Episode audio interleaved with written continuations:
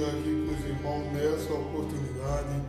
Queria agradecer a Jesus e dizer que sem Ele nada eu posso fazer. Queridos irmãos, muitas pessoas interrogam a nós, dizendo: se vocês são crentes e se Deus de fato é com vocês, por que vocês sofrem? Por que vocês passam por tantos sofrimentos? Eu quero chamar a atenção dos irmãos que isso é uma das perguntas que a gente mais tem é, normal em nosso meio.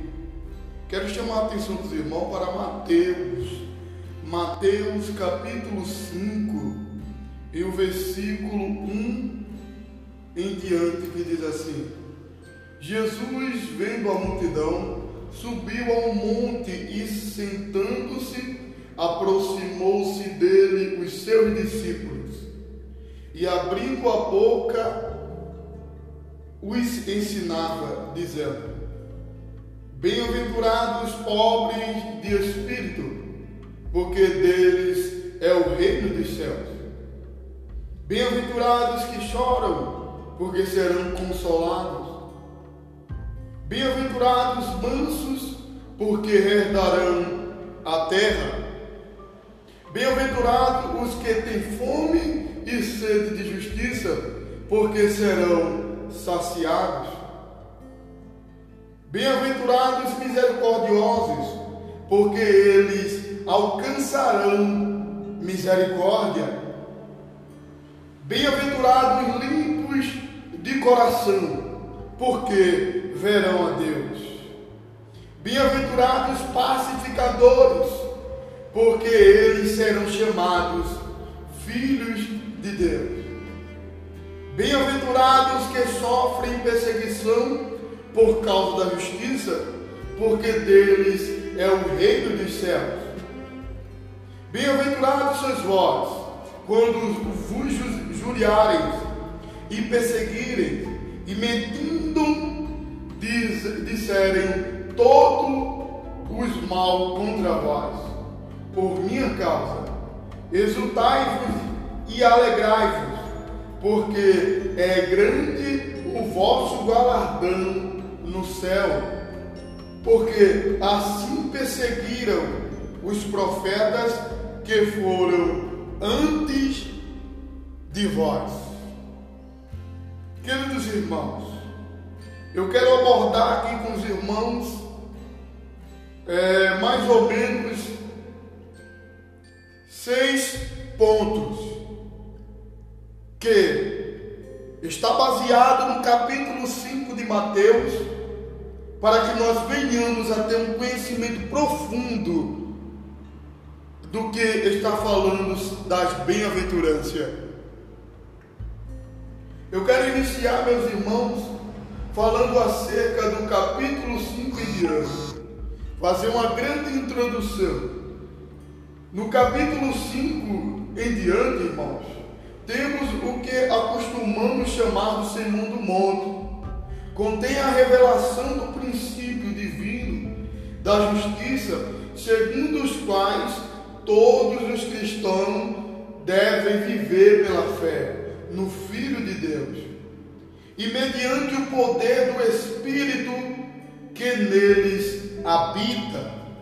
Todos nós, vou repetir, todos nós que pertencemos ao reino de Deus devemos ter uma intensa fome e sede da justiça, de que trata-se este sermão de Jesus Cristo.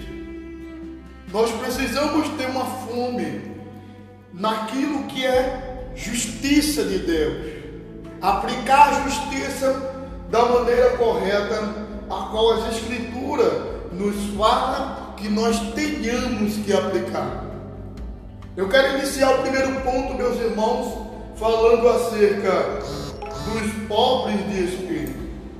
A palavra bem-aventurado, meus irmãos, refere-se ao estado abençoado daqueles que, por seu relacionamento com Cristo e a sua palavra, receberam de Deus um amor e um cuidado à salvação e a sua presença diária.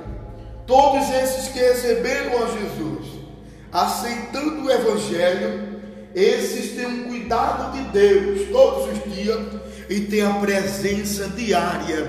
Eu vou repetir: e tem a presença diária do Deus eterno em sua vida.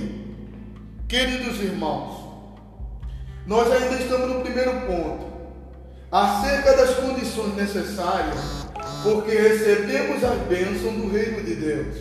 Para recebê-las, devemos viver segundo os padrões revelados por Deus nas Escrituras e nunca pelo pelos do mundo. A primeira desta condição é ser pobre de espírito, o que significa reconhecermos de que temos qualquer autossuficiência espiritual, que dependemos da vida, do Espírito, do poder e graça divina, para podermos, meus irmãos, herdar o reino de Deus. Nós temos que colocar em nossa mente que não somos deuses ou Deus, mas temos que reconhecer que dependemos completamente de Deus. Temos que reconhecer que Deus é a nossa base, que Deus é o nosso alicerce, que Deus que nos mantém de pé, firme nesse mundo cruel. Eu quero abordar o segundo ponto com os irmãos, falando acerca dos que choram, no qual nós encontramos no capítulo 5 de Mateus. No capítulo 5 de Mateus, no verso 6, diz: Bem-aventurados os pobres, de fato. Quando nós vamos para as bem-aventuranças, nós encontramos também as bem-aventuranças dizendo: os que choram. Aqui, meus irmãos, chorar é consistir-se profundamente por qualquer das nossas próprias fraquezas. Eu vou repetir: chorar é consistir-se profundamente por causa das nossas próprias fraquezas. Quando nós meditamos com um padrão divino da justiça, quando nós encontramos diante da justiça de Deus e a divindade de Deus, nós choramos, porque nós reconhecemos nosso estado pecaminoso. Observe, meus irmãos, que também sentimos pesar por aquilo que é, entristece a Deus e por ter nosso sentimento em sintonia com os sentimentos de Deus e sentir aflição em nosso espírito por causa do pecado e da imoralidade e da crueldade prevalecente no mundo. Por quê? Porque tudo que odeia, que Deus odeia, nós devemos odiar. Tudo que entristece a Deus deve também nos entristecer. Nós encontramos, meus irmãos, que todos aqueles que choram quer dizer que ele tem, tem um espírito com o mesmo espírito de Deus. É uma anfiantria com o espírito de Deus. É uma harmonia, irmãos. É se apegar profundamente com o Espírito de Deus e sentir a tristeza que o Espírito Santo de Deus sente. É por isso que a Bíblia vai dizer: Bem-aventurado os que choram. Então, irmãos, nós abordamos apenas dois pontos. Mas eu quero abordar com os irmãos também o terceiro ponto, que fala os mansos. Os mansos irmãos, aqui na Bíblia, os mansos são os humildes, os submissos diante de Deus. Acham nele o seu refúgio e lhe consagra todo o seu ser. Preocupam-se mais com a obra de Deus e o povo de Deus do que com aquilo que lhe possa acontecer pessoalmente. Eu vou repetir. Esses mansos aqui, irmãos, é aqueles humildes que é submisso diante de Deus e acham que acham refúgio em Deus. Consagra toda a sua vida a Deus. Observe, meus irmãos, que todas as pessoas que se entregam de corpo, alma e espírito a Deus, a Bíblia considera, considera esses tais como manso. É os que consagram a sua vida completamente a Deus e se preocupa com a obra de Deus, se entrega à obra de Deus. Ou seja, e nós podemos encontrar também que os mansos não são violentos, herdarão por fim a terra. Que está escrito no Salmos Salmo 37, verso 11, que diz que os mansos herdarão a terra, os que é submisso e os que faz a, a obra de Deus com todas a sua força. Mas eu queria abordar com os irmãos o, quatro, o, o, o ponto, o quarto ponto, que fala fome e sede de justiça. Observe, meus irmãos, que este aqui é um dos, é um dos versículos mais importantes do Sermão do Monte. Eu vou repetir. Esse versículo aqui, fome e sede de justiça, é o versículo mais importante do Sermão do Monte.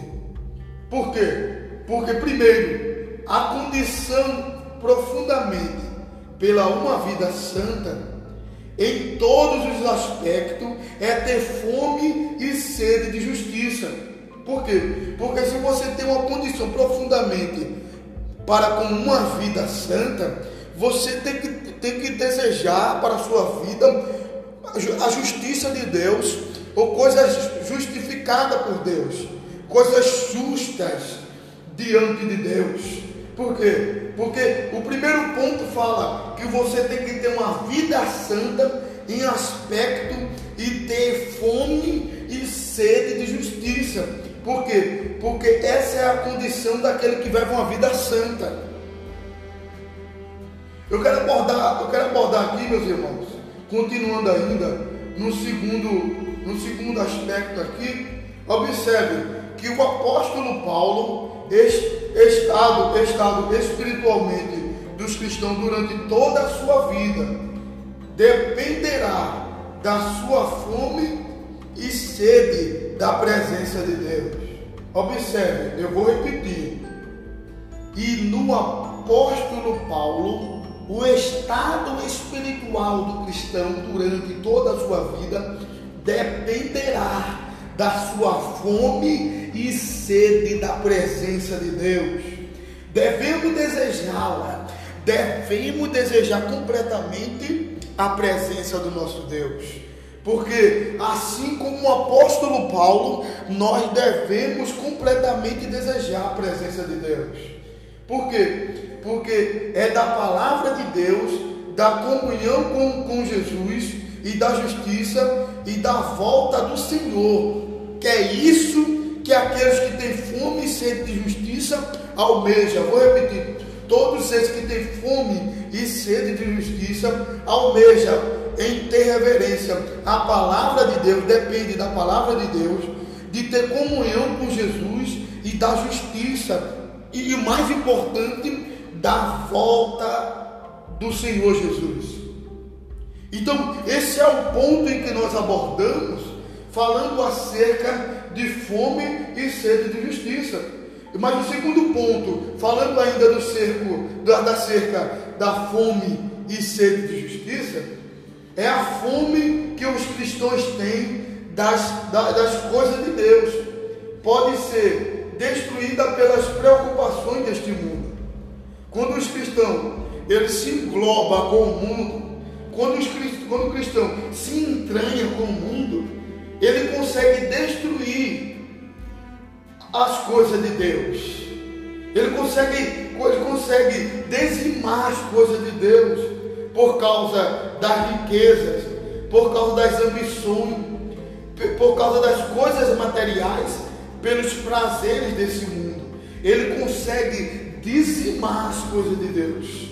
Observe que por deixar, nós não podemos de maneira nenhuma, nós não podemos de maneira nenhuma, meus amados irmãos, deixar que essas coisas possam destruir, de fato, a, a vontade que nós temos de fazer a obra de Deus. De maneira nenhuma podemos é, permitir que isso aconteça.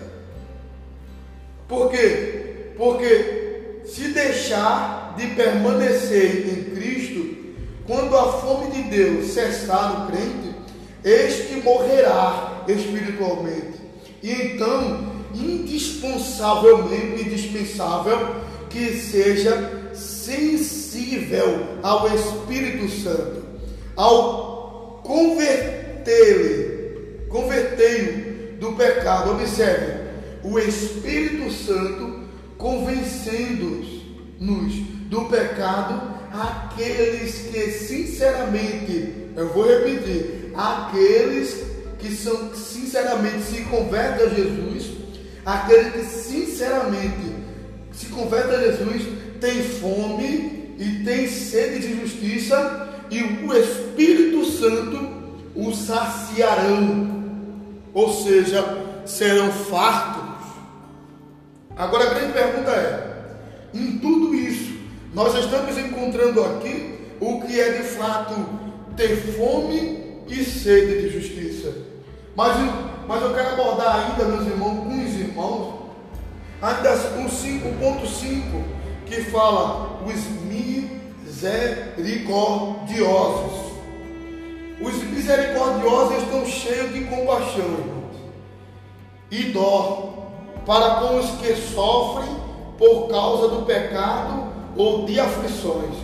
Os misericordiosos desejam minoar, minoar, ou seja, amenizar, ou seja, diminuir os sofrimentos e conduzir os, os, os sofredores à graça de Deus por meio de Jesus Cristo. Vou repetir: os misericordiosos ajudam quem é fraco, os misericordiosos dão força a quem é fraco.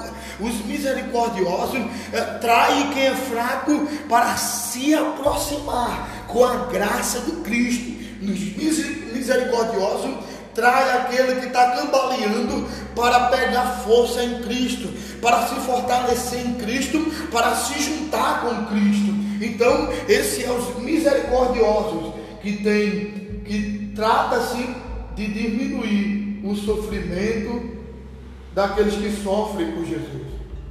Sendo misericordioso para com, com os outros, eles alcançarão também misericórdia. Quando nós fazemos tudo isso que eu disse, nós alcançaremos também misericórdia diante de Deus.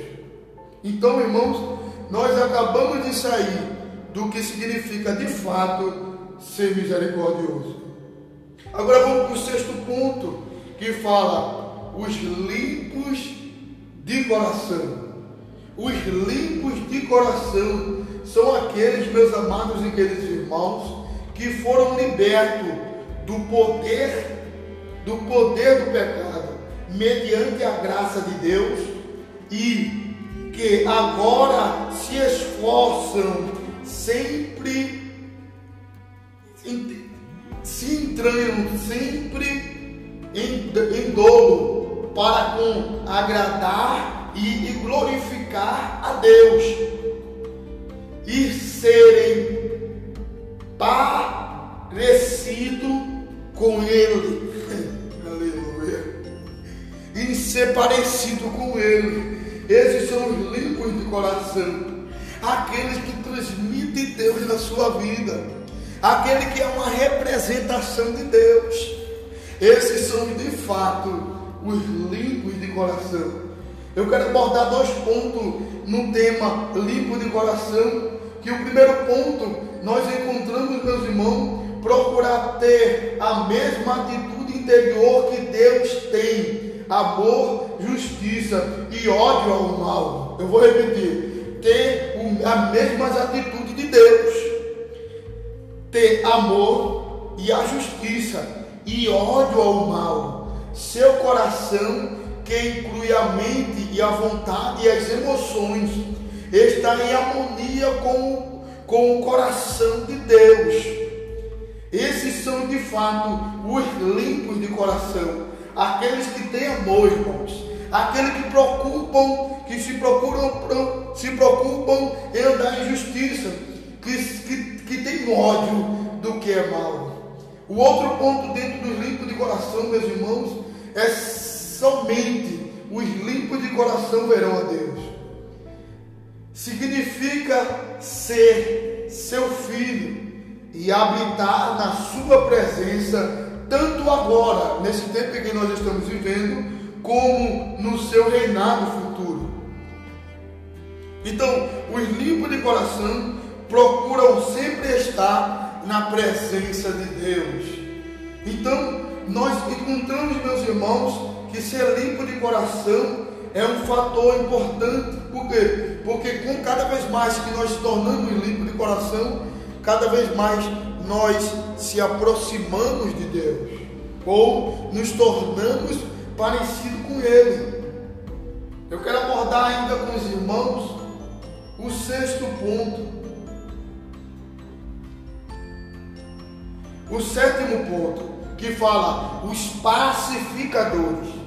Os pacificadores, meus irmãos, são aqueles que se reconciliaram com Deus tem paz com ele mediante a cruz e agora se esforçam mediante seu testemunho e sua vida para, para salvarem outras pessoas, inclusive seus inimigos. A paz com Deus.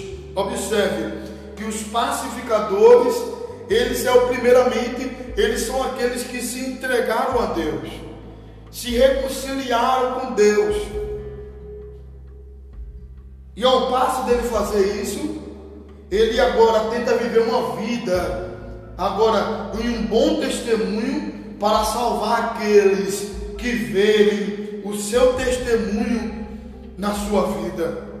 Então, esses são os pacificadores, é aqueles que se reconciliaram com Deus e têm paz mediante a cruz e ter um bom testemunho de vida.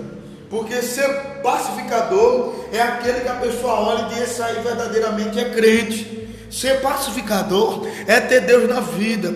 Ser pacificador é ser diferente do mundo. Então, esses são os pacificadores.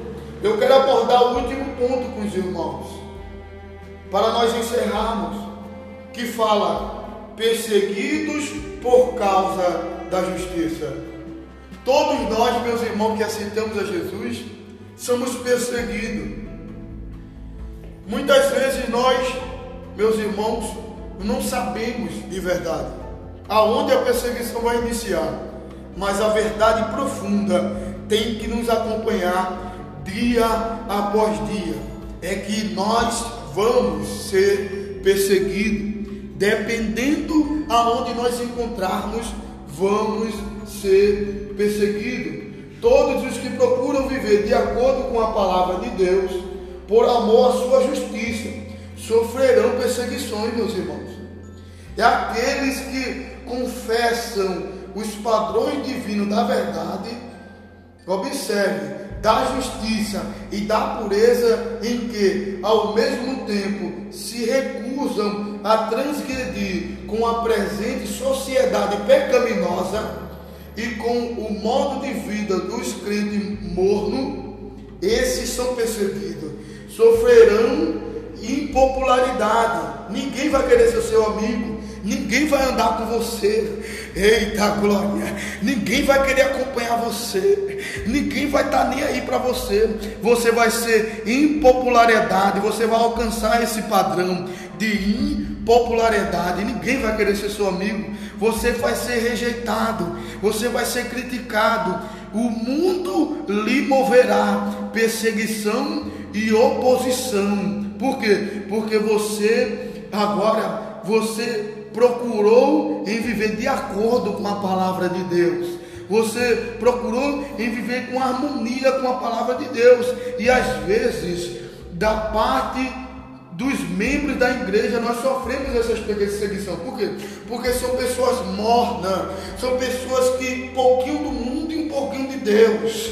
Rolando e cante a seminária, são as pessoas que se misturam com tudo, então está tudo misturado. Então, você busca em viver de acordo com a palavra de Deus, você sofrerá perseguição aonde você se encontrar. Então, ao mesmo tempo, experimentar esse sofrimento que nós passamos, tal sofrimento, os cristãos devem regozijar-se. Por quê? Porque Deus outorga a maior bênção àqueles que sofrem mais. Deu para entender aí, né? Todos nós que sofremos, todos nós que sofremos essa perseguição, nós temos que se alegrar, porque Deus é aí que Deus vai nos abençoar mais e mais. Porque os cristãos devem é, prevaricar-se da tentação de transgredir qualquer, qualquer quanto à vontade de Deus, a fim de evitar a vergonha e a ridicularização, ou o constrangimento, ou algum prejuízo contra a palavra de Deus. Nós precisamos ter isso em mente, não ter vergonha da palavra de Deus, não procurar que ela seja transgredida e procurar e não ter prejuízo na nossa vida espiritual, tanto por as pessoas verem e tanto para nós mesmos diante de Deus. E, e, outra coisa que nós precisamos é, é abordar aqui e levar para a nossa vida: os princípios do reino de Deus nunca mudam. Todos os que piamente querem viver em Cristo, Jesus padecerão perseguições.